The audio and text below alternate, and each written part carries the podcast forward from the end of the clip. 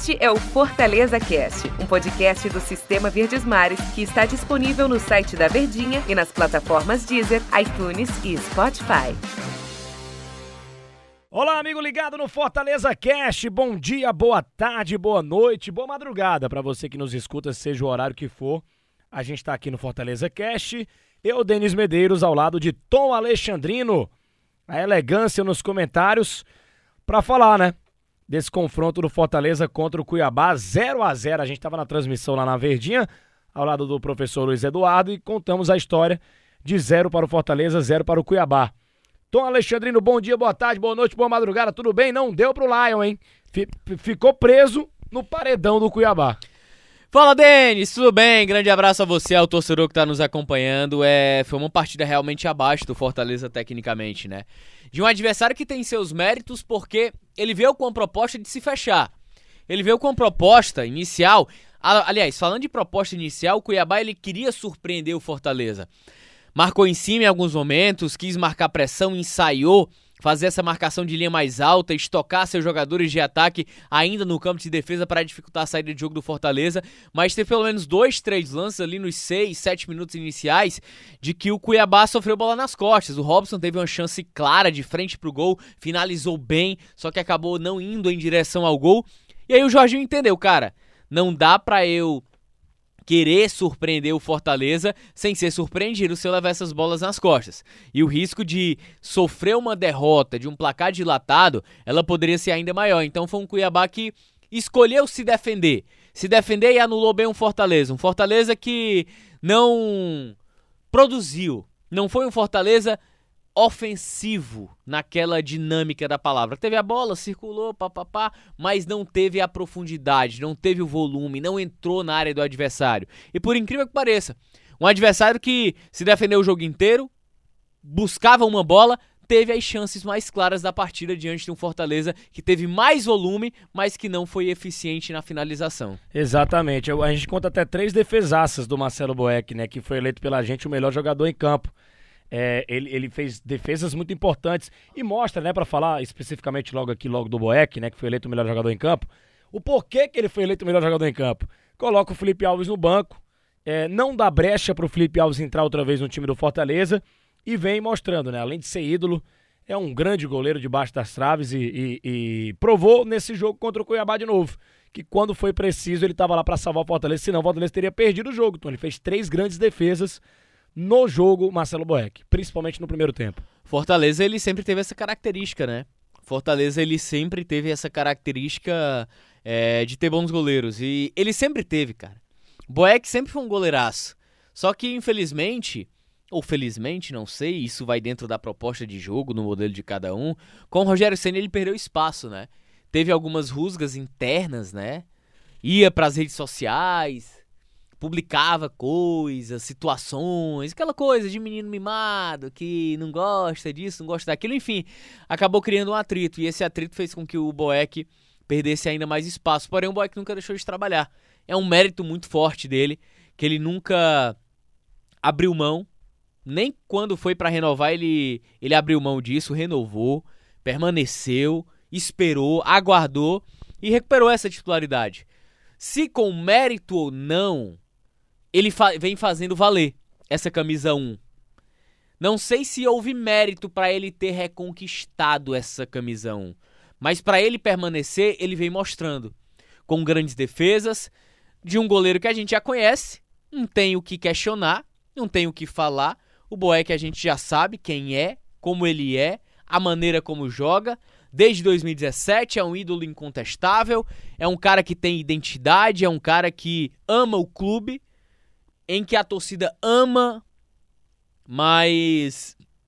E aí, dentro dessa situação também de goleiro, ele vem se consolidando cada vez mais. E as partidas vêm mostrando isso. Pode não ter essa qualidade na saída com a bola nos pés, mas hoje o Fortaleza do Voivoda cada vez menos precisa de um goleiro linha.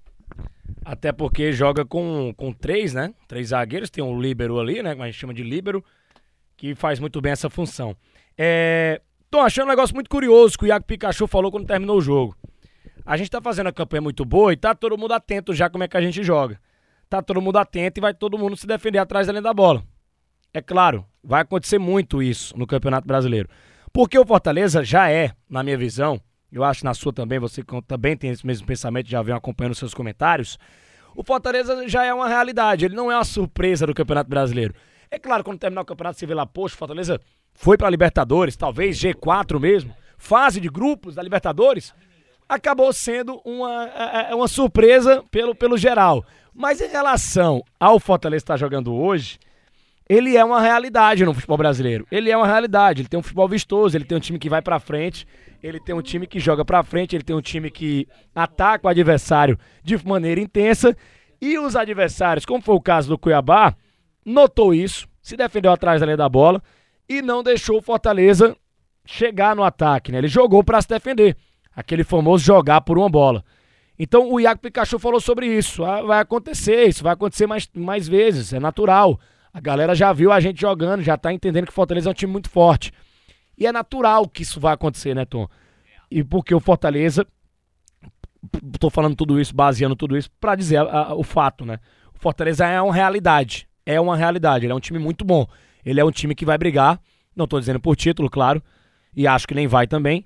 Mas que ele vai brigar por essa vaga na Taça Libertadores da América. A não ser que aconteça algo maluco que eu acho muito difícil acontecer uma caída drástica do Fortaleza na competição. Cuiabá jogou como muito time vai jogar contra o Fortaleza, se defendendo e jogando por uma bola, Tom. Fortaleza é um dos melhores times do futebol brasileiro hoje, isso é inegável. E quando você fala sobre essa realidade, essa consolidação, 18 rodadas da Série A de Campeonato Brasileiro, em 16 delas o Fortaleza esteve no G4 da competição. E aí a gente está falando de uma equipe que não está nem entre as 10 maiores folhas salariais do Campeonato Brasileiro. Está abaixo disso, inclusive. Então, Fortaleza é inegável a realidade, é inegável o futebol jogado, o padrão estabelecido, estabelecido, perdão, o esquema de jogo, os resultados alcançados contra grandes equipes, favoritaças inclusive dentro da competição. Venceu Palmeiras, venceu Atlético, jogou de igual para igual contra Atlético Paranaense fora, jogou de igual para igual contra Flamengo. Enfim, é um Fortaleza que já tá mais do que é, perceptível, já tá mais do que dentro da realidade que o Fortaleza é uma equipe que vai brigar por G4 na Série A desse ano. E aí quando a gente fala de planejamento de campeonato, falando do jogo contra o Cuiabá, e aí eu estendo um pouquinho para o jogo contra o Juventude na rodada passada, são adversários que estão abaixo. São adversários que, que estão numa prateleira de competição mais abaixo. Seja da colocação, seja do futebol praticado, seja da qualidade de elenco também. Então, é natural que essas equipes menos abastecidas de olhares, elas visualizem o Fortaleza de uma maneira diferente, cara. Elas visualizam o Fortaleza como uma vitrine. E quando se olha uma vitrine, você se prepara para ela. E dentro do jogo de futebol, essas equipes de menor expressão, menores expressões na Série A, que tem lutas muito mais modestas, que é de permanência ou luta contra o rebaixamento, quando elas vão enfrentar adversários de G4, elas vão precavidas. Elas vão se defendendo. E é exatamente isso que o Pikachu falou, é a realidade. Não é porque o Fortaleza não conseguiu vencer Juventude ou não vencer Cuiabá e que foge do plano de competição, da qualidade da capacidade técnica, do momento de tabela, de que não deixa de ser resultados frustrantes, mas estão dentro da cota de oscilação de um campeonato brasileiro. Estão dentro da cota de resultados em que você vai derrapar. Da mesma maneira que o Fortaleza não imaginava vencer o Palmeiras fora, que era líder. Você imaginava? Ninguém imaginava. Mas ganhou. Da mesma forma que não se imaginava que ganharia do Cuiabá, que não ganharia do Cuiabá, mas não ganhou.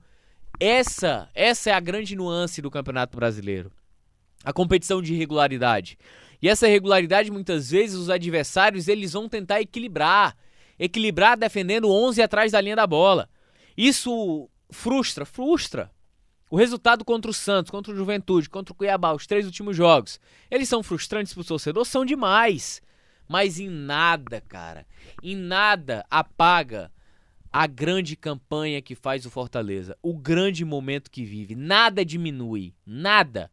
Você analisa o jogo, você analisa a circunstância da partida, você expõe a sua frustração, mas em nada vai abater a campanha irretocável que faz o Fortaleza numa Série A de campeonato brasileiro, menino Denis Medeiros. Então, o cenário, ele é super comum, ele é normal.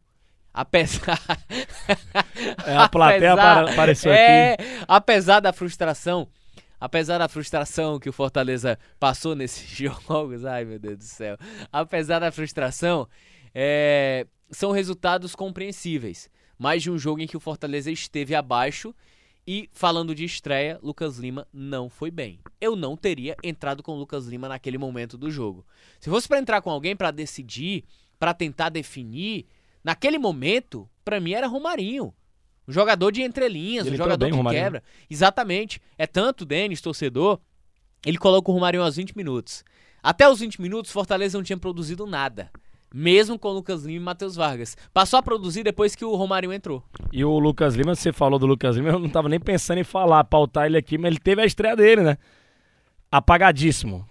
Jogou bola lá, tocou bola de um lado, bola do outro, mas não fez nada que, que, que a gente espera de Lucas Lima no Fortaleza, mas foi só o primeiro jogo dele ainda. É, exatamente. Eu acho que tá na cota também. É de um atleta que há muito tempo sem jogar, tem um ritmo de jogo, tem um entrosamento. Eu acho que tem um modelo de jogo. Tem também, além do modelo de jogo, tem o padrão do Fortaleza. E ele vai se adaptar, é questão de tempo para ele se adaptar. Mas ele, Lucas Lima, não jogou bem. Valeu, Tom. Sumidinho. Deu nosso Valeu, tempo Denis. aqui, hein? Grande abraço, hein, bebê? Valeu, galera. Deu nosso tempo aqui. Até a próxima edição do Fortaleza Cash. Falando sobre outros assuntos. Fortaleza só entra em campo lá no sábado contra o Bahia. Nos embalos de sábado à noite, nove da noite. Grande abraço ao torcedor do Lion, torcedor do Fortaleza. Valeu, tchau, tchau. Este é o Fortaleza Cast, um podcast do Sistema Verdes Mares que está disponível no site da Verdinha e nas plataformas Deezer, iTunes e Spotify.